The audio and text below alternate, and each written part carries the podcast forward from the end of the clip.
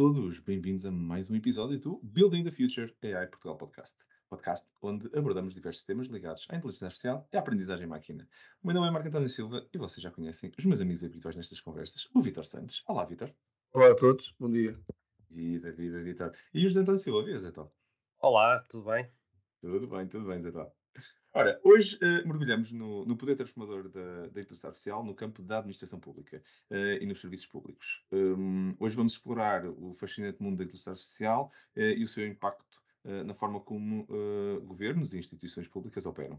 Uh, Juntem-se a nós enquanto exploramos a aplicação de tecnologia de ponta de inteligência artificial na administração pública, desde a análise de, de dados tomada, para a tomada de decisão até envolvimento de cidadãos e, e automação de processos. Uh, vamos descobrir como a inteligência artificial está a revolucionar a prestação de serviços públicos, torná-los mais eficientes, acessíveis um, e centrados no, no cidadão. Uh, Parece para descobrir também uh, como a inteligência artificial pode analisar assim, montanhas de dados públicos para uh, derivar insights acionáveis e revolucionar os processos de tomada de decisão, captar os, os governos para este tipo de, de, de, tecnologia e desafios sociais mais complexos.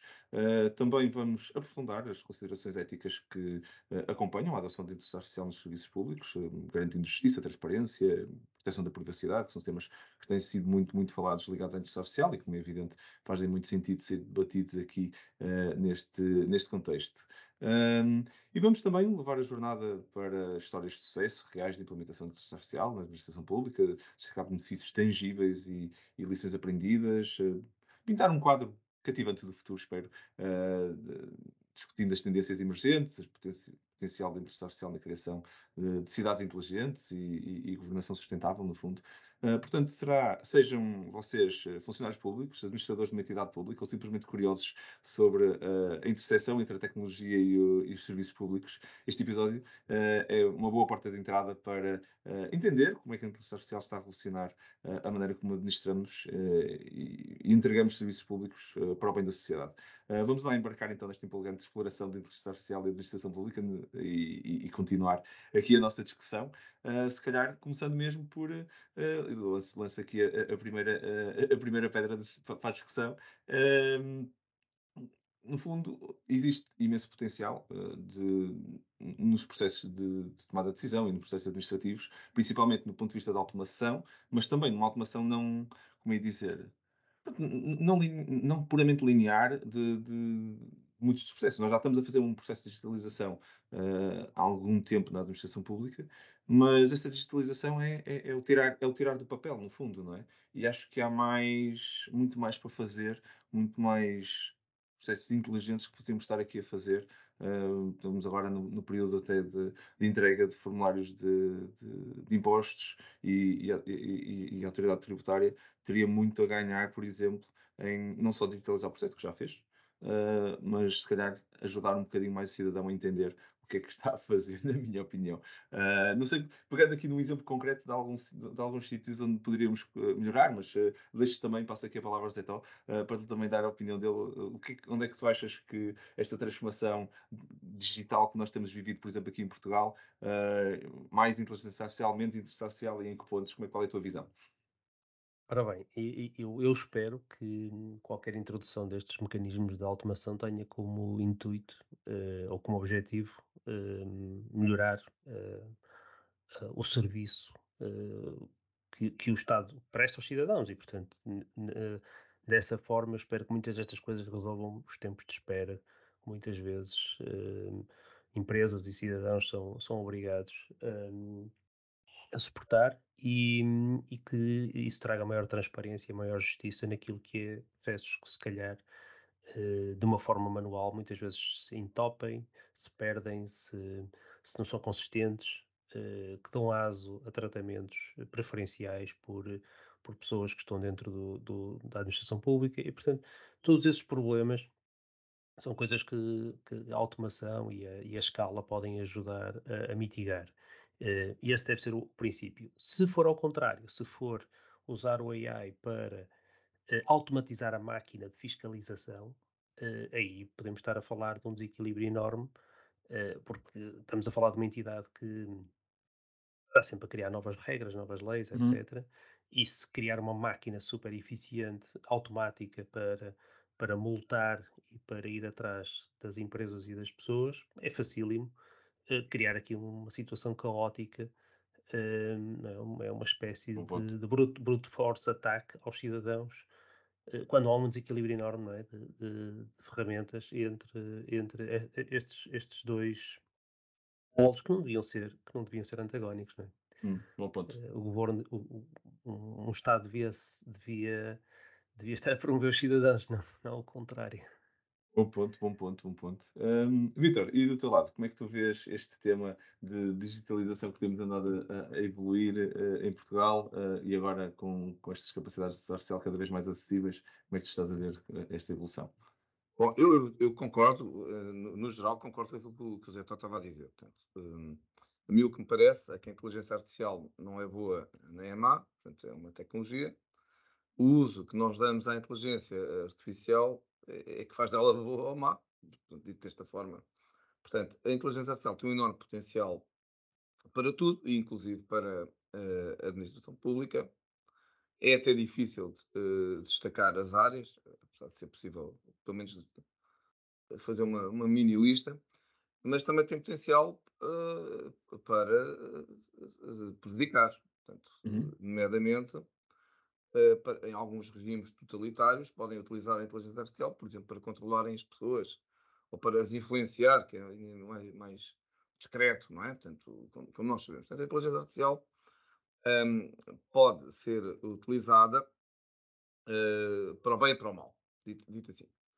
Em termos práticos, um, há aqui um, uma lógica de, de, utilizar a inteligência artificial na, na, na administração pública, digamos, uh, numa, visão otimista, portanto, agora para o bem, é? portanto, que, que, pode ser talvez distinguida em, em, em duas partes. Uh, uma parte, podemos dizer que é realmente a gestão da, da própria administração pública, portanto, do ponto de vista, de, podemos chamar isto de gestão administrativa, e dentro da gestão administrativa, como é que esta gestão pode ser efetivada, em particular com, com os cidadãos. Eu vou dar um exemplo.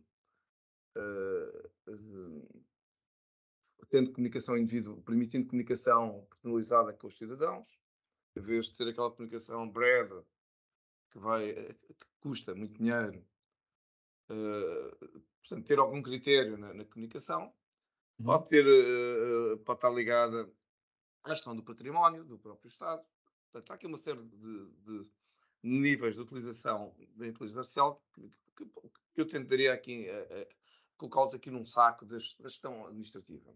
Uhum, uhum. Mas depois há um outro nível, podemos uh, chamar o nível de serviços, onde a IA uh, pode também prestar um, um, um grande uh, serviço, repetindo a mim próprio, por exemplo, na área da saúde, é sabido que, que, a utilização da inteligência artificial na saúde permite, na, só para dar o exemplo mais, mais, mais básico, na imagiologia, análise de raio-x, análise de, de ecos, na, na, parte do ensino, eh, na justiça também, pode ser utilizado, por exemplo, até para se tentar olhar para alguma jurisprudência, eh, na segurança social. Eu tenho um trabalho com em curso com a Segurança Social, onde estamos a tentar identificar, utilizar machine learning para identificar uh, as crianças maltratadas e, e, e, recomendações para, para um, um, adoção de, de, de, ou não das, das, crianças. Portanto, há aqui um sem número de, de, áreas onde a, a, inteligência artificial pode ser utilizada na administração pública. Eu, eu tenderia a dizer em tudo em tudo, não é? Uhum. Tanto na parte da gestão como dos serviços. Agora, problemas. Bom, o problema reside na, na questão na questão ética. Uh, e, e, depois, o que é que é definir a, a tal ética? Portanto, uh, uh, o caso mais, talvez, que constitua o maior exemplo disto é a questão da segurança versus da privacidade. Uhum. Até que ponto é que devemos utilizar a inteligência artificial para garantir a segurança de todos mas ao mesmo tempo garantir a privacidade. e, e eu direi que cá está, a tecnologia é, é a mesma, a inteligência artificial é, é sempre a mesma, como, se, como, os diferentes governos e os diferentes políticos vão fazer um, uh, eh, uso de, dessa tecnologia, eh, fará toda, toda a diferença. E só dizer mais uma última coisa, não quero que monopolize, só mais uma pequena coisa, dizer que em Portugal há uh, bem a noção uh, disto que estamos aqui a falar hoje, uh, tanto mais que a AMA, a Agência para a Modernização Administrativa, nos últimos anos tem lançado concursos de modernização e até concursos muito baseados na inteligência, na, na utilização da inteligência artificial na administração pública. Mais, até construiu um guia, um interessante guia, uh, para uh, dizer, na visão da AMA, onde é que deveria ser utilizada a inteligência artificial na administração pública. Portanto, isto é até é um okay. bocado engraçado, porque realmente não estamos. Um, estamos sempre habituados, nós portugueses, a dizer, ah, estamos na causa da Europa. Não, mas não estamos. Aqui, um, neste caso, uh, estamos não na causa da Europa, mas estamos, acho que, até bastante à frente, pelo menos no estímulo à, à utilização da inteligência artificial na administração pública. E isto também constitui, um, na minha perspectiva, pelo menos, um bom exemplo de colaboração entre a administração pública e as universidades, procedimento eh, pela promoção destes concursos. Ok, bom ponto, bom ponto. e, e, eu acho que nós, nós aqui damos aqui um, um, andamos ali muito à volta destes temas de Uh, ok, sim, tornar mais eficiente, e este é o ganho, o ganho não é? servir melhor o cidadão e tudo, uh, mas depois muito cuidado com que é uh, segurança, ética. Eu acho que isso tudo se resume um bocado à transparência, não é? Eu acho que, ao contrário de se calhar na utilização de inteligência artificial noutros contextos, um, onde a transparência se calhar não é uma prioridade tão, tão elevada, é sempre, eu acho. Acho que cada vez mais se fala disto uh, neste, neste tópico de artificial, uh, quando utilizado em massa, mas no caso em particular da administração pública, e o Zé estava, estava, estava a mencionar a questão do, do, de tornarmos inspectores robôs, no fundo, não é? Para andar atrás de cidadãos. Uh, eu, acho, eu acho que é, é um trabalho, como qualquer outro, que se pudesse ser automatizado, na minha opinião, bora lá. Não, não, será, não será por causa disso. Agora, não podem ser uma caixa fechada.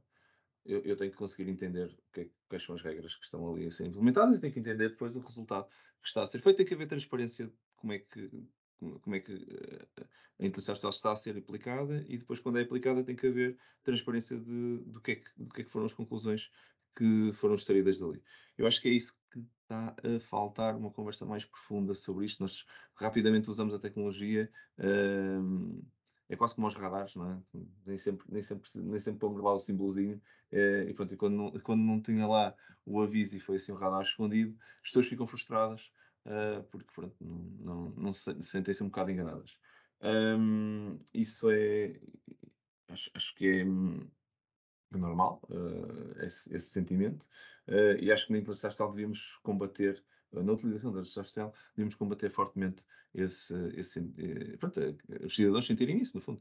Um, mas tocamos aqui em alguns pontos interessantes, e se calhar pegando, pegando num deles, que é, um, existe efetivamente, eu acho, e cada vez mais vai existir, uma quantidade muito grande de informação que qualquer organismo público tem que, tem que processar e tem que tomar decisões com base, com base nesses, nessa análise.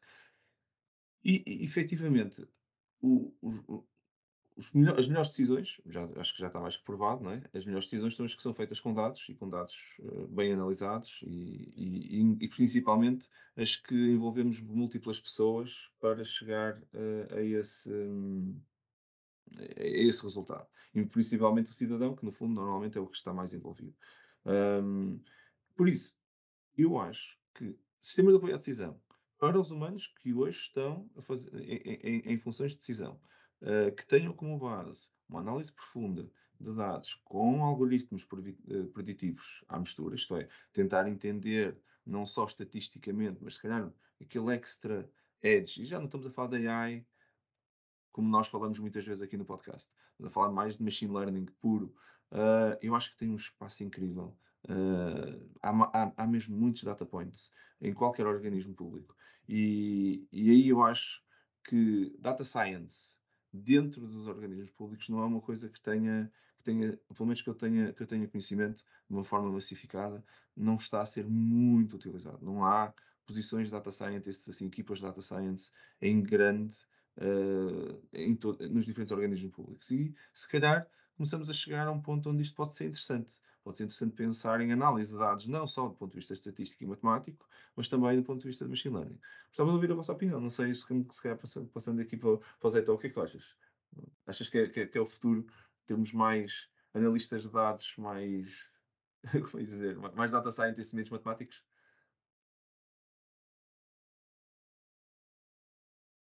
Eu, eu espero que sim. Obviamente, nós sabemos também das limitações e do, das prioridades eh, de, de, recursos né, na, na, administração pública e muitas vezes este tipo de, de, de capacitação de, recursos internos é difícil de construir eh, nestas entidades. Uh, a, concorrência, a concorrência é muito forte uh, por este tipo de talento e, e, e, temos que perceber também que há, que há requisitos mais básicos, como os, os médicos, os enfermeiros, os professores, polícias, etc., que, que acabam por definir um bocadinho aquilo que é o principal, uh, o principal corpo de, de, recursos humanos da administração pública.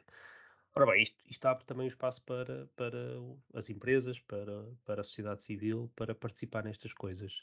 A qualidade dos dados, a transparência, eh, deve ser das primeiras coisas que as entidades públicas devem procurar. É? Uhum. Uh, garantir que existem data points uh, para o futuro, para evitar uh, corrupção, para evitar falta de transparência nas decisões, para evitar que determinadas empresas ou cidadãos tenham prioridades que, que, não estão corretas, portanto, que foram, que foram alteradas um, por, por funcionários uh, dentro do, do, do, da administração pública. Portanto, essa transparência deve ser das coisas mais importantes de assegurar e, e toda a gente, obviamente, uh, deve ser treinada também para perceber as implicações e, e os cuidados que se deve, que se deve ter. Um, nós, nós tivemos há uns anos um, toda uma prioridade à volta do GDPR e, curiosamente, essa lei chegou com, com um disclaimer, não é? com uma exclusão que era a administração pública estava excluída disso durante uns anos. Um, não é propriamente a melhor maneira de, de mostrar uh, a importância desse tipo de, de, de, lei, porque é que essa lei é tão importante, mas uh, o Estado fica excluído de cumprir uh, com, com, os requisitos. Portanto, parece que, mais uma vez, há aqui um desequilíbrio de forças, uh, estão a legislar em causa própria e podem se auto-excluir das, das, uh, das regras uh, que supostamente são tão boas para toda a gente, mas, mas para, para os funcionários públicos ficam, ou para os projetos de, de, das entidades públicas ficam, ficam excluídos. Portanto, o, o trabalho tem que ser ao contrário. Um, e, portanto, mais uma vez, acho que há muitas coisas muito boas para fazer com, com esta tecnologia. Uh, há pouco o, o Vitor estava a falar na questão do apoio, uh, quase o agente, não é? De, já uhum. podíamos ter aqui o equivalente a um médico de família, mas uh, tipo um virtual agent para cada, para cada cidadão, para, para poder uh, interagir com, com todos os requisitos legais e fiscais, que obviamente um, um, virtual agent podia ter um contexto de quem é que nós somos, que tipo de, de de rendimentos é que temos, uh, o que é que devemos fazer em termos de, de otimização fiscal, de, de, de, prazos, de limites, etc. Portanto, é muito frustrante uh, nós, como cidadãos, muitas vezes apanharmos com multas e, e, pá, e, e tínhamos que saber, tínhamos que saber a lei, uhum. tínhamos que saber porque é que, uh, porque é que aquilo aconteceu. E, e, às vezes é um bocado é, é, é frustrante pensar que do outro lado está uma tecnologia tão avançada que é capaz de ler, sei lá, ler uma matrícula de um carro na autoestrada, uh, mas depois, quando tu queres fazer qualquer coisa mais básica, os próprios uh, serviços públicos ah, não, não podes fazer isso porque uh, não tens o documento, papel, XPTO que te permite aqui ao balcão fazer aqui uma, um pedido. e, e, portanto, há tanta informatização para, um, para multar e depois não há essa informatização para um, o atendimento público. E, e, e, obviamente as pessoas vão ficar frustradas, vão, vão reagir, vão sentir que estão a lidar com, com um, um tirano, não é? Que, uhum. que não dá hipótese nenhuma. É. Uh, e, All seeing, né? vê tudo. Tá. Exato, exato, é? Uh, é muito, eu, eu, percebo que é muito mais fácil uh, financiar os projetos se eles tiverem algum retorno. E, portanto, a máquina fiscal qualquer otimização que se faça na máquina fiscal, na, na cobrança, uh, tem dá muito dinheiro, não é? uh, qualquer otimização que se faça, sei lá, no, no atendimento, no, nos hospitais, nas consultas, etc., não dá dinheiro, dá prejuízo, não é? Porque dá mais custos, dá mais, mais cirurgias, mais, mais médicos, mais whatever. E, e portanto, tudo isto é, é um compromisso difícil e, e, portanto, é preciso financiar esses projetos, é preciso financiar essas otimizações e, e é mais fácil ir pelo lado da cobrança. Entendo, entendo, entendo. Bom ponto, bom ponto. Vitor, eh, e, e, o que é que tu achas de, também deste, deste ponto? Força.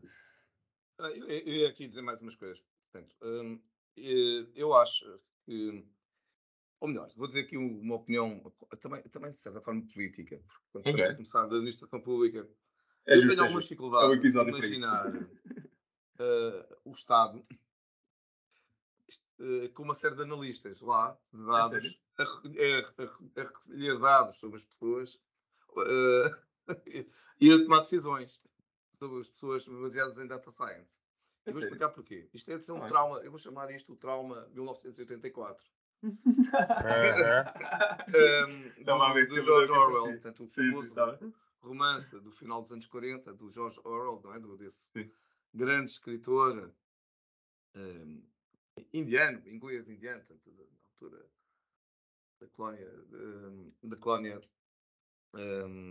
inglesa, não é? da Índia, portanto, o George Orwell Bom, isso era o que o Estado fazia, controlava as pessoas com base em analistas, não é? que davam a ver tudo até nas coisas mais íntimas eu tenho algum pudor de, de, de, de um Estado uh, controlador. E ainda para mais, juntamos aqui uma outra coisa. Que tem, estavam a falar de transparência. Bom, a transparência.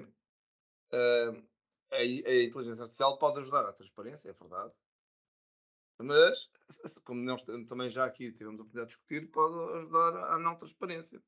Sobretudo o que é baseado em, em machine learning, em deep learning porque é completamente obscuro. Portanto, tomas uma decisão, o Estado pode tomar uma decisão qualquer, com base em recolhas de, de informação, uh, epá, e pode nem sequer conseguir explicar, o mecanismo de inteligência artificial pode nem sequer conseguir uh, explicar. Uhum. E de repente, tu tens um problema gigante e, nem, e ninguém sabe porquê, nem o próprio Estado. Portanto, isso, uh, eu tenho alguma dificuldade em ver, em ver um Estado tenha uma série de analistas que estão a analisar os cidadãos em nome de melhorar a vida deles, mas depois não se sabe exatamente se estão a melhorar, se estão a piorar, o que é que estão a fazer. Portanto, eu tenho muita dificuldade nisso. Mas não Bom, achas que, que, que, a questão hum. de. Quando nós dizemos que queremos mais transparência, é exatamente isso. É o que quer que seja que esteja a ser usado, registado, eh, processado pela entidade eh, pública eh, poder ser, de uma forma mais transparente, ser auditado e validado. Portanto, se os modelos que foram treinados e que estão em produção forem eh, explainable, se estiverem perfeitamente documentados quais foram os, os, processos e os dados que foram usados para criar e, e regras é que foram aceitos como, como limites para esse tipo de, de, de, modelos serem treinados. Eu acho que isso, isso, isso, é, isso é transparência, não é? É, é, é esse o objetivo que temos, não é? Não é, não é estar a escarafunchar é a vida privada dos cidadãos, é, é haver uma, uma transparência naquilo que são os processos e como é que eles funcionam dentro mas, da administração ó, pública. Ó, mas é? aqui o problema é um bocado mais complexo do que isso. Uh, havia um, eu tinha um professor, que era o professor José Maria Costa e Costa, que me dizia assim: Pá, Vitor, olha que em teoria tudo funciona. E eu tenho de concordar, em teoria as coisas funcionam, mas a prática é outra. Claro.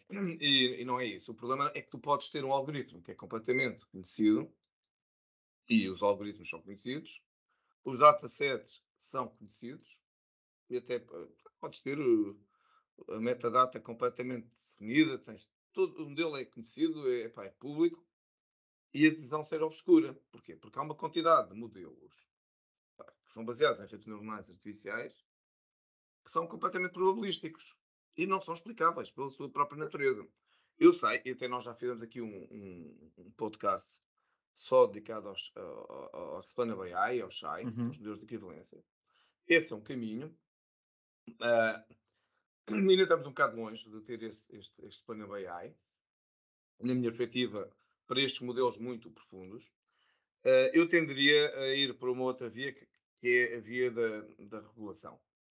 Ok. Portanto, um, e, e, distinguir muito bem o que é que é aceitável que, o, campo de utilização da inteligência artificial, qual é o, o que é que é aceitável que seja, que seja um, em termos de, de, de utilização. De, vou dar aqui um exemplo: a justiça. Será que posso combinar, condenar uma pessoa com base num, em inteligência artificial? Epá, se calhar não. Não. Não devo, porque depois teria que, explicar à pessoa o que é que a condenei, não é? Que é isso que faz o juiz. Bom, mas Sim. se calhar, se calhar posso utilizar, eh, na mesma área da justiça, posso utilizar a inteligência artificial para, para, para, para rapidamente me identificar a jurisprudência associada a um determinado caso. Isso é possível. Sim, simplificar o acesso à justiça. Sim. Se calhar uh, posso ajudar a filtrar, a inteligência ajudar... artificial. Pois, se calhar, eh, portanto, há aqui, se calhar, noutro, noutros aspectos de, de contratação pública, uh, se calhar posso utilizar a inteligência artificial para analisar uh, perfil de, de, dos, digamos, de vários proponentes, bom, mas está bem, mas, mas depois em seguida tem que haver uma decisão humana, humana fundamentada, escrita. Portanto, portanto eu tenderia mais a ir por aí do, do que do que, eh, do, do que por, por, outro lado. E por, por o lado de, ter a explicação. E depois, também há, é bem verdade que esta regulação Portanto, depois dizemos, bom, então, mas quem é que, quem é que vai impor esta regulação? E a quem? É aos programadores? Vamos dizer que os programadores têm que respeitar uh, X coisas?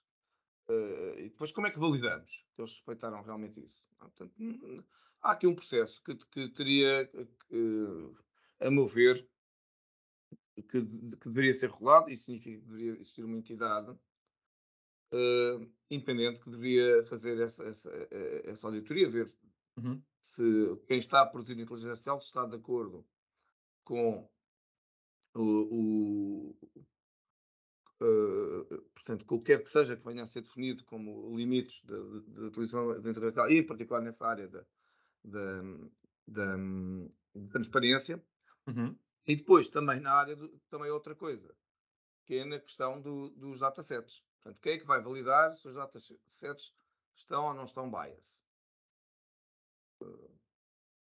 Pá, porque eu até posso ter um algoritmo fantástico e ter um dataset que está, que está completamente enviesado. Mas então, Portanto, terias... quem, faz, quem fará essa. essa uh, uh, um, para quem fará isso? Epá, vai, só para dar aqui um exemplo. Isto, nós, calhar, até aceitamos mais ou menos, porque somos comodistas, que isto seja utilizado no privado. quando nós utilizamos. O nosso uh, telemóvel com aquela aplicaçãozinha maravilhosa do continente, que todos nós utilizamos, olha, eu, eu, estamos no continente com, com, a app ligada, portanto, consegue-se até perceber, o privado até consegue perceber em que corredor é que eu andei e qual foi o percurso que eu fiz dentro do continente. Só, não, só, não, só não vai fazer isso se não quiser. Ele consegue otimizar, consegue fazer. Bom, mas nós dizemos, pá, não, isto é para. Temos aqui uma visão idealista, dizemos, bom, o continente não quer controlar a minha vida. Ele tem aqui uma ideia pá, de, ser, de, prestar o melhor serviço, eh, porque ao perceber o que é que ele quer, consegue-me propor as coisas que ele quer. Uhum. Pronto, é assim uma visão uh, otimista da coisa, uh, idílica da coisa. Bom, mas eu, opá, uma coisa é uma cadeia de distribuição estar a utilizar os meus dados para me vender mais coisas, que eu até quero comprar, eventualmente. Outra coisa é uh, o tal trauma oraliano, não é? De eu ter um Estado a me controlar para me vender-se. Uh, epá, para te privar, o que é que seja. Para te fundo privar, para me controlar, não é?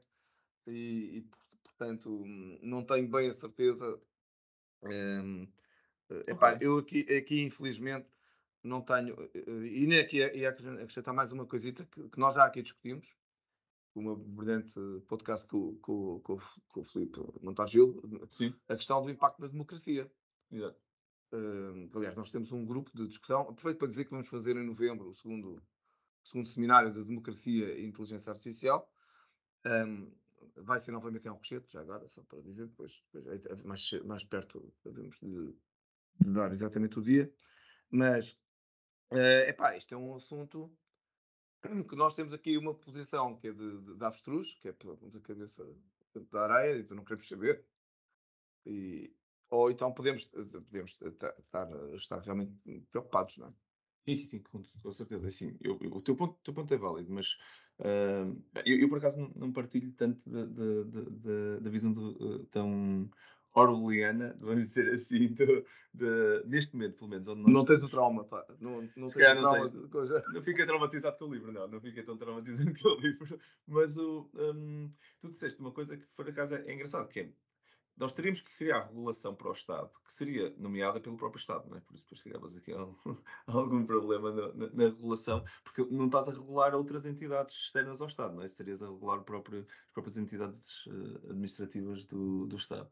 O que eu acho, honestamente, é que, uh, tal como está a acontecer na, no privado e está a acontecer em todas as indústrias, o, há, uma, há uma necessidade de requalificação das pessoas uh, para cada vez mais estarem aptas a trabalhar e a lidar com dados em diferentes prismas e, e, e, e, qualidades, no fundo, não é? Quer dizer, nem todos nós precisamos saber programar uh, pipelines de, machine learning ou, ou até modelos mais avançados de, de, de inteligência artificial, deep learning. Não precisamos, não precisamos de andar aqui a, a estudar isso tudo todos, mas todos nós vamos ter que saber trabalhar com dados. Todos nós vamos ter que entender conceitos de transparência de dados, vamos ter que entender privacidade, vamos ter que entender isso tudo. Um, e vamos ter que entender a inteligência artificial à mistura disto tudo para entendermos o que é que é e não é aceitável fazer com estas ferramentas. Porque eu acho mesmo que nós estamos num, num, numa era onde no privado isso vai acontecer e no público também vai ter que acontecer igual, onde todos nós vamos começar a usar estas ferramentas uh, já muito empacotadas e, e, e bastante abstratas um, em cima dos dados que nós tivermos para tomar as nossas decisões. E, e por isso nós vamos eventualmente todos ser uh, data analysts, para, mais para a esquerda ou mais para a direita, mas vamos todos virar, virar data analysts. Por isso, na, na função pública, onde é tão difícil, tão difícil requalificar as pessoas, e de vez em quando se fazem erros nessas requalificações, porque pronto, a verdade é, é se é difícil, aquilo vai ser um bocado forçado e, e, e quando não funciona tem impacto. Neste caso, em escala, pode ter um impacto muito, muito mal. Uh, forças então, querias comentar? Eu, eu queria acrescentar aqui um, uma, um role que se calhar uh, nós uh, fazemos de, gratuitamente em muitas aplicações privadas, uhum. que é, que é o, o, o, nosso papel de anotadores. Uhum. Quando, quando, nós em muitas aplicações nós fazemos ratings, nós fazemos comentários, nós fazemos likes, nós fazemos dislikes, etc. Nós estamos a fazer anotação, metadados, yeah. em cima dos, dos registros. Esse papel uh, no, no, no, caso dos funcionários da administração pública, quando se fala aqui sobre reskilling, perceber melhor qual é o papel de, dos humanos uh, nesta escala uh, de grandes quantidades de dados, de processamento, de, de, criar modelos de aprendizagem, há um papel extremamente importante para estes funcionários que tem a ver com a, com a questão da anotação. Uhum. E uh, o, este, este, todos estes funcionários são os curadores dos futuros datasets. Portanto, tudo que nós fazemos, tudo que estas pessoas fazem hoje em dia, no dia a dia, quando aprovam, quando desaprovam, quando classificam, eh, quando encaminham, eh, tudo isso é potencialmente anotações de metadados muito importantes para qualquer melhoria que venha a ser feita no futuro. E, portanto, as pessoas não são programadores no sentido de não estão a escrever linhas de código, mas quando estão a anotar os registros, quando estão a participar na correta classificação uh, dos, dos, casos, uh, estão, na realidade estão a programar, estão a programar uhum. o futuro, estão a programar as ferramentas de governance, estão a programar as ferramentas que vão ajudar no futuro a perceber quais são aqueles casos que têm que ser tratados mais rapidamente, que são aqueles casos que têm que ter prioridade por causa de, de determinadas implicações, eh, tem a ver com o cumprimento dos prazos, com tudo isso. Agora, se nós tivermos funcionários que sub, subvertem o sistema, do género, Uhum. sei lá, pegar num processo e voltar a puxá-lo para reinseri-lo de outra maneira, de outra data, noutra forma, com outra classificação, uh, nós estamos a subverter o sistema, não é? E estamos a fazer gaming ao, ao, às regras, e muitas vezes isso acontece por muitas razões, ok? Por cumprimento de prazos, por prioridades, por uh, KPIs. É, é incrível a quantidade de situações que se criam, às vezes por causa de um programa de performance management. Uh, o hospital é medido por um determinado tipo de, de, de, produção. E quando os funcionários começam a perceber que se fizerem determinados comportamentos, ou se, se reinserirem os dados, se mudarem as datas, se fizerem o paciente sair e entrar no hospital sem ele nunca ter saído da cama, que conseguem fazer coisas extraordinárias nos, nos, nos indicadores de performance. Eh, mas isso está a estragar completamente os dados todos. Não é? E, e, e, é preciso perceber muito bem que esse retorno uh, de curto prazo, sei lá, cumprir com os objetivos do, do, daquele, daquele ano, pode ter implicações gravíssimas naquilo que é a qualidade dos dados para os próximos anos. Okay. E, e este é o papel que é mais difícil treinar as pessoas. É treinar as pessoas para os valores éticos, para um, os princípios que devem governar uh, este tipo de, de atividade. E, epá, e, isto não é compatível com estarmos aqui a tentar mecanizar e, e tentar uh, uh, otimizar objetivos de curto prazo, uh, seja por questões do emprego, do, do, do, evolução na carreira, etc. Portanto, há aqui uma série de, de temas mais éticos que requerem alguma literacia de dados, de literacia destes valores, e eu não sei se nós estamos a fazer esse trabalho.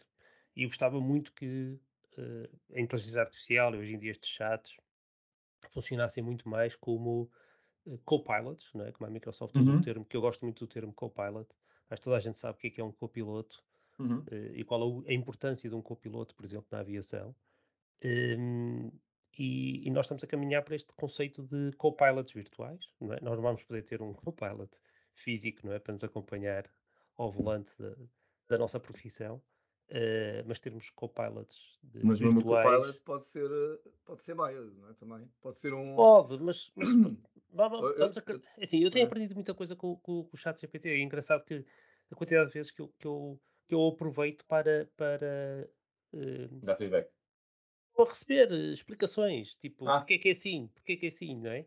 E é extraordinário, e a pessoa está sempre a aprender também, ou seja, aliás, há, há empresas neste momento, outro dia estava a ver uma, uma reportagem sobre uma empresa americana que estava a fazer isto, que era o, o, o ensino personalizado, portanto era uma, era um, este conceito dos, dos agentes, mas para ajudar o aluno uh, a estudar, e portanto uhum. basicamente o, o chat não está ali para lhe responder às perguntas, mas está ali para o ajudar a estudar, uh, a, a, para lançar as perguntas, para lançar um, desafios personalizados para o ritmo daquela pessoa, para o ritmo com que ela está a aprender, e portanto, com isto, ajudar a ter uma, uma, uma, uma educação que não é aquela passar horas sentado numa sala de aulas, não é?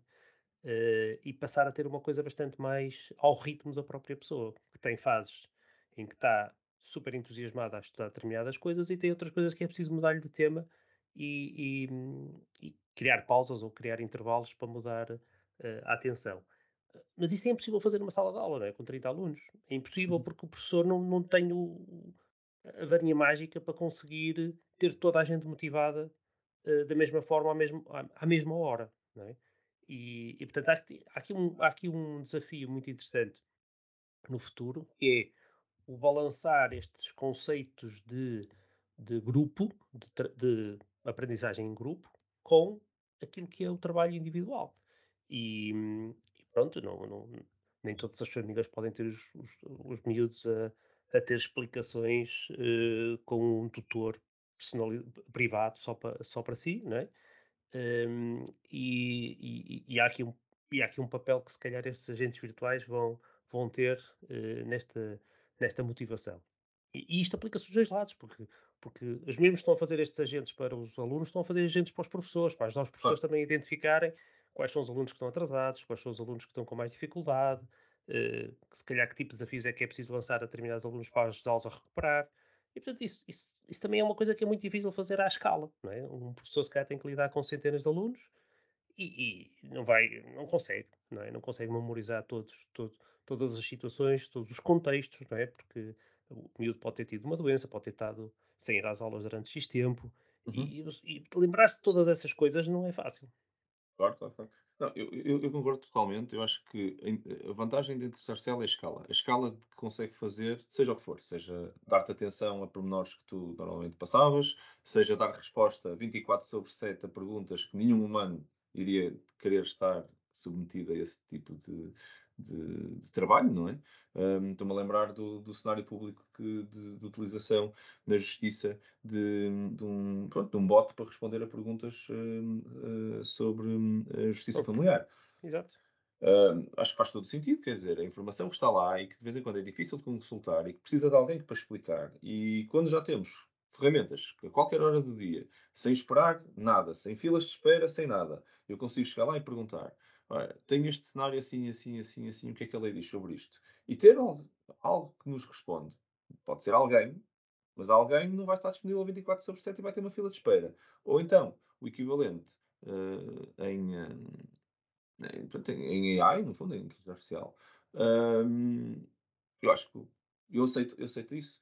Eu, cada vez mais, assim, as, as, as pessoas não podem estar a pensar que um, a inteligência artificial é perfeita e vai responder sempre a, a, resposta certa. Mas já agora, o humano também não.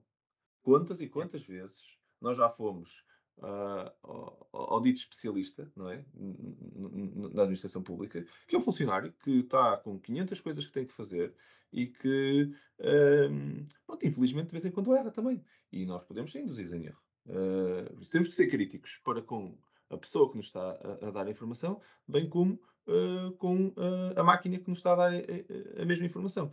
Ora, se a máquina não erra muito e está a fazer isto em escala, eu acho que há vantagens aí que nós temos que, temos que aceitar algum erro, aceitar alguma uh, incerteza, mas colher o ganho de, de para, para, para, esse tipo de tarefas, conseguimos humanamente servir toda a, a, a, a população um, mas sem ser o humano lá.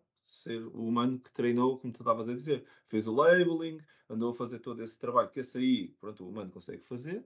Introduziu o contexto todo no, no, no assistente pessoal, no Copilot. E depois o Copilot tomou conta e deixou o piloto dormir um bocadinho. Uh, na parte estável da viagem. É? Eu, eu estava a ouvir a falar, estava a lembrar de um livro do século XVIII, do, conhecem, do Rousseau, O Bom Selvagem, não é? a ideia do bom selvagem, que o homem nasce, daquela ideia que o homem nasce bom, não é? E depois uhum. a sociedade é que o corrompe.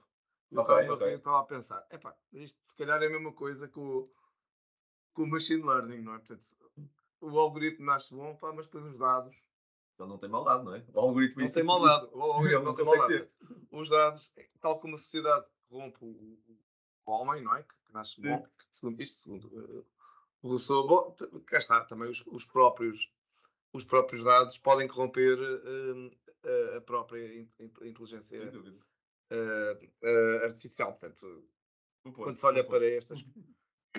Volto aqui a, dizer, tem-se falado muito de, de uma, uma, inteligência artificial que vai substituir o homem mesmo agora com o chat GPT-4, yeah. portanto, que agora que, é a missão, da, é missão da, da, da OpenAI, não é? Encontrar esse General AI Model que consegue fazer tudo. Pois, mas, mas eh, já estamos muito longe, porque Concordo. realmente não há sentido crítico nestes sistemas, não é? Portanto, eh, eh, e, e não havendo sentido crítico, uh, alguém, tem que os, tem, alguém tem que os criticar. Portanto, nesta lógica de, de, ética também, porque, porque, também é um juízo ético, não é? E, e, e, nós temos sempre um, um, um critério. Portanto, e, portanto, quando estamos a falar da utilização da inteligência artificial na administração pública, como eu estava a dizer, há determinados assuntos que eu acho que é completamente pacífico. Aqueles assuntos que eu referi logo no início, de epá, otimização, gestão de administrativa, 30 por uma linha, mas há outros assuntos que, que, que, as fronteiras têm que ser muito bem definidas e, e tem que, tem que ter alguém que, que, alguém, alguma entidade que faça essa, essa, esse juízo. Uhum. Uh, tu estavas há bocado a dizer, bom, mas isso é a própria administração pública a fazer, a fazer esse. Epá, eu, eu não vejo, eu acho que tem que ser, não é? Portanto, agora, eu acho que aqui, aqui ter-se há com certeza um, um esquema de, de autocontrole, Separação de poderes, ser... aquelas coisas que não podem coisas... ser politizadas, não é? Algo desse género, mas, mas isto tem que existir, não é? Portanto, tem que se perceber se uma determinada AI se é compliance com os, com os critérios que, que, que são aceitáveis para, para, a vida em sociedade. Uhum, uhum. E, e porquê? Bom, porque a administração pública, não é?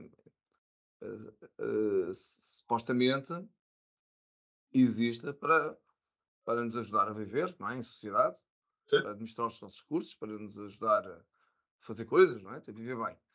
Portanto, nós temos que, que, que não podemos, uh, acho eu, ou não devemos, pelo menos, entregar isso de barato a não quer saber, não é? Faz lá o que quiseres e não, não me chateia, não é? Portanto, é para, não, acho, não, é a mesma coisa, não é? Eu acho que todos nós queremos ver o, o taxpayers money, é? o, o, dinheiro dos contribuintes ser uh, usado da melhor forma. E, e também há uma expectativa que isto tenha um retorno, não é? Se as pessoas estão a pagar, estão a pagar impostos, estão a contribuir, a máquina tem que funcionar para eles, não é? Não é ao contrário, eh, que é pagaste impostos e agora para lá que ainda guarda mais umas reservas porque o resto do ano vai ser a máquina super eficiente, agora vai-te vai -te sacar o resto, ok? Um, e, e, portanto é, é suposto coisas como sei lá, o tempo que demora a justiça. Uh, isso não pode ser processos de 10 anos, não é? Uh, senão também o, o efeito, uh, ou para quem tiver dinheiro para entupir a justiça, isto não vai servir, não vai servir as pessoas, não é? vai, vai servir determinados interesses que estão instalados e que podem, e que podem manobrar e, contornar uh, todos estes sistemas. E isto aplica-se a todas as coisas, desde o, o, acesso à educação, o acesso à saúde, um, o aconselhamento jurídico, uh, o, o, essas questões, do, do, do, as simples questões de submeter o IRS. Um, será que não conseguimos fazer mais e melhor ainda para ajudar uh, a reduzir os erros, os problemas, as confusões Uh, e deixar os serviços para os casos mesmo excepcionais. Portanto, deixar o atendimento ao público, se calhar, para aquilo que tem que ser mesmo uh, tratado uh, por humanos. Né? São as situações excepcionais.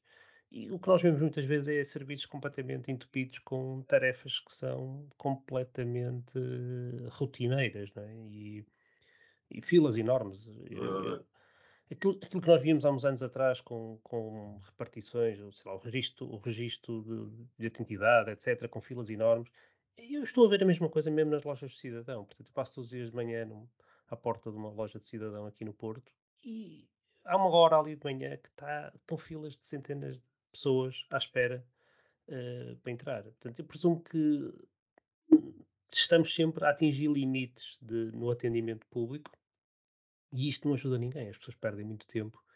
Uh, eu não sei se as pessoas fazem contas às horas que se passa uh, a tentar ser atendido num serviço destes, que depois chega a determinada hora e fecha, não é? Porque nós sabemos que isto não é como há... Ao bocado o, o, o Vitor estava a falar das aplicações uh, privadas, não é? Como se já tem uma expectativa, pronto, 24 sobre 7, nós podemos falar com com o chat ou usar a app dessa aplicação e interagir com essa entidade, não é? Podes pedir lá os, os, os benefícios de ter andado dentro do continente para trás e para a frente a passear e podes ir buscar os teus vales e continuar a fazer encomendas a qualquer hora do dia. Isso já não acontece em muitos serviços da administração pública, não é? Que ainda não acontece, que é que as coisas fecham a determinada hora e paciência. Aliás, há serviços neste momento em que se não arranjas uma, uma senha uh, até determinada ordem e já nem sequer vai ser atendido naquele dia. E, portanto.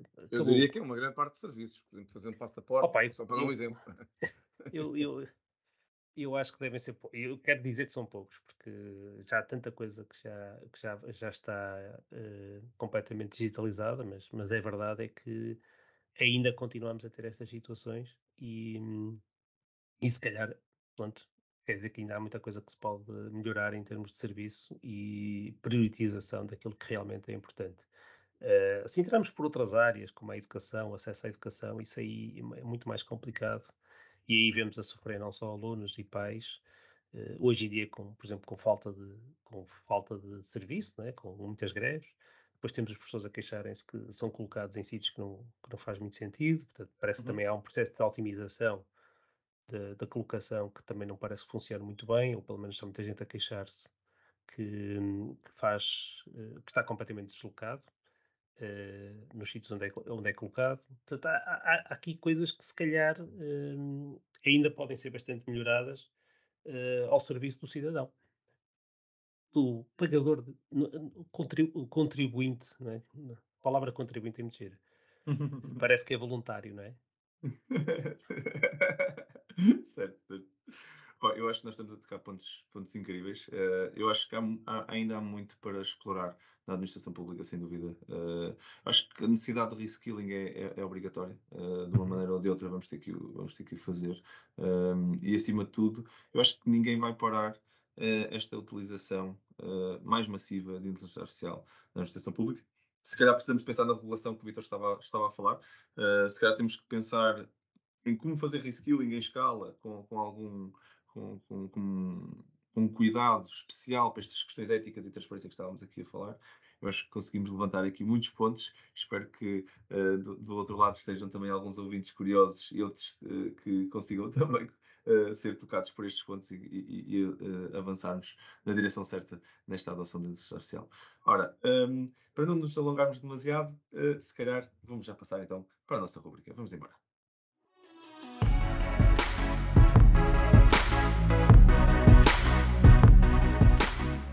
Bem-vindos à nossa rúbrica AI News, segmento que faz parte dos nossos episódios, onde cada um de nós vos traz uma notícia ou um link que de alguma forma achamos relevante, eh, que surgiu eh, no nosso radar nas últimas semanas e, e, é acompanhada, claro, com os nossos comentários.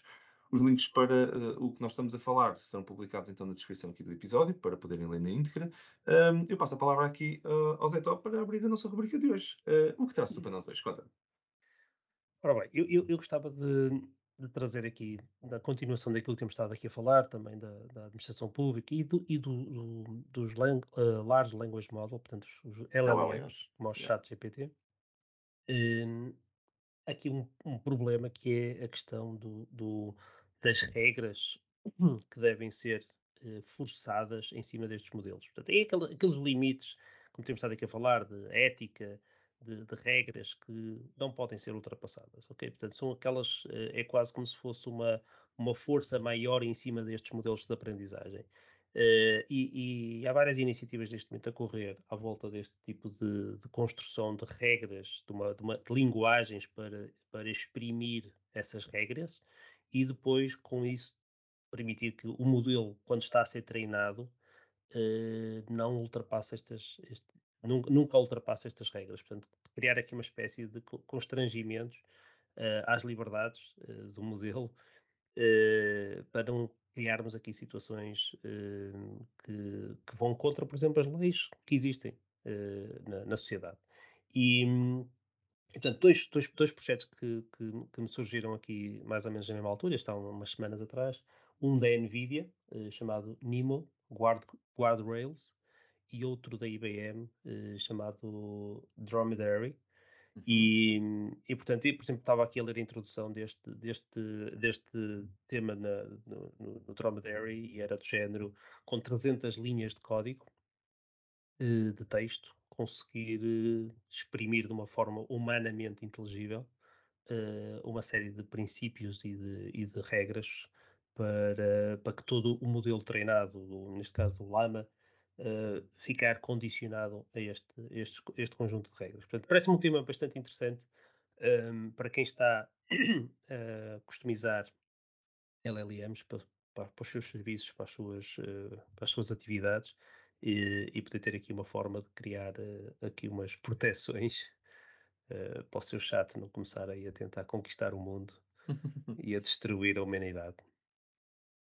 Muito interessante, muito interessante. E sim, e, e, e claramente uh, on point, porque estamos muito agora, LLMs agora está mesmo na berra. Um, passando aqui a palavra ao Vitor para, para lhe perguntar então uh, o que é que. Vitor, o que traz tu para nós hoje para a nossa rubrica? Olha, Força. eu trago aqui um, um artigo, que não é, não é, tanto o artigo, mas é o que está por trás do artigo. Que, okay. que é um artigo que diz que o, o chat GPT-4 fingiu ser cego para pedir a um humano para, para resolver um captcha. e, portanto, uh, o que, o que, o, porquê que eu estou a dizer que. Uh, aliás, o que o, o, o, o chat GPT uh, 4 fez foi. Estava confrontado com, com um captcha para, para, que não conseguia resolver e perguntou, uh, pediu ajuda ao humano dizendo que era cego. Portanto, mentiu.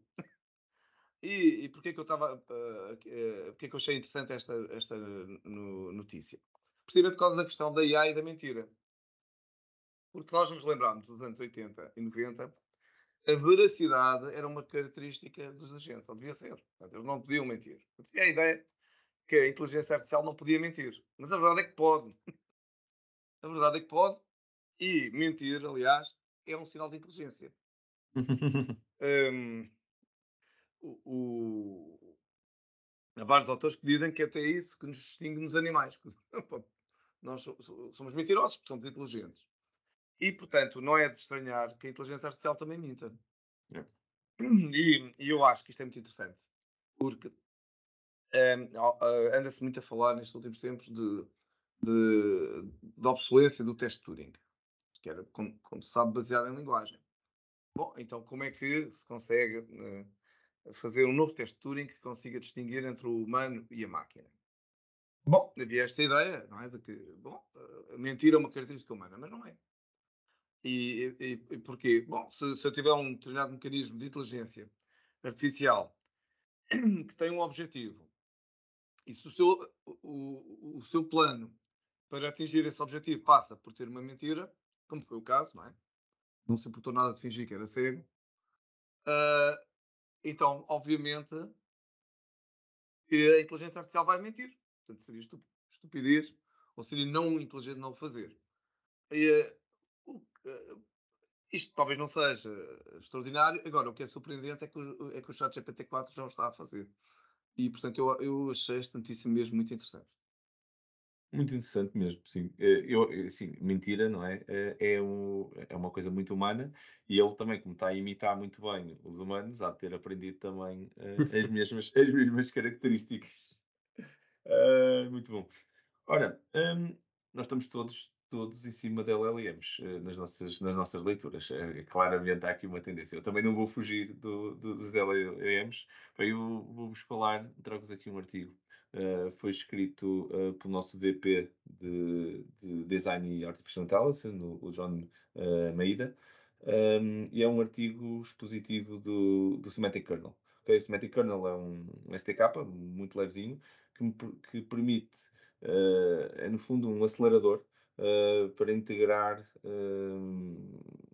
templating, prompt templating no fundo e, e planning eh, e capacidades de planning para construir eh, em cima de LLMs, em cima de Large Language Models, usando código convencional, Python e C Sharp, uh, alguma orquestração. No fundo, é um, um, um SDK, uh, o Semantic Kernel é um SDK que, a partir do prompt que nós queremos colocar, facilita a integração com, com, os, com, com, com, com LLMs uh, incluindo, como é evidente, o GPT-4, que estava o, o Vitor ainda agora uh, a falar.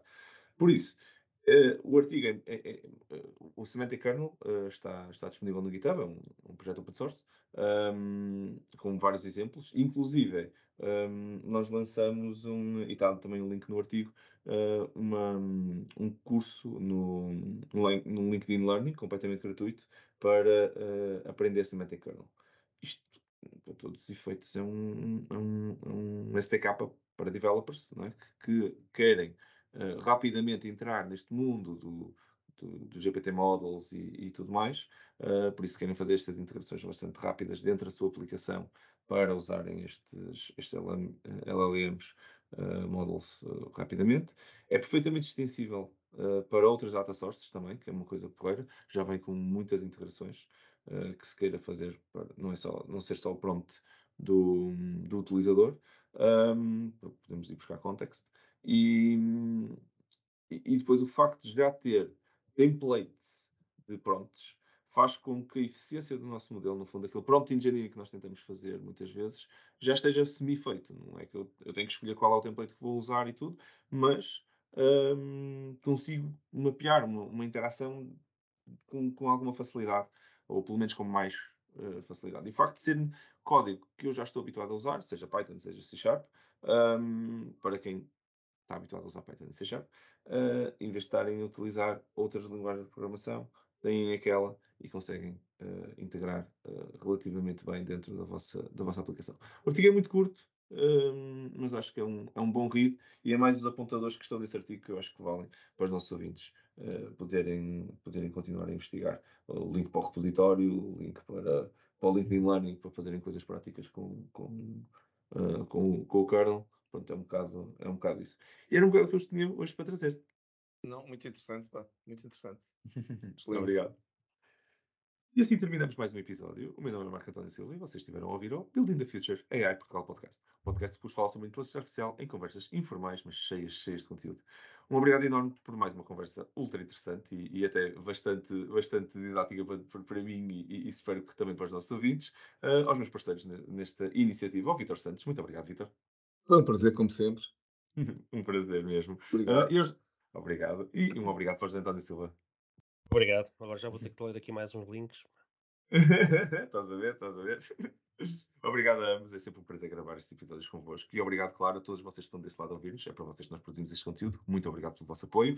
Caso tenham uh, algum tema que gostassem de ver discutido, ou então sugestões, feedback ou, ou comentários, uh, estamos sempre interessados em vos ouvir. Por isso, basta nos fazerem chegar por e-mail uh, para podcast.buildingthefuture.pt. Um, fiquem atentos para o nosso próximo episódio, nas habituais duas semanas. Até lá, muito obrigado a todos por estarem desse lado e vamos continuar juntos a ativar Portugal e a construir um futuro melhor com a tecnologia. Obrigado a todos.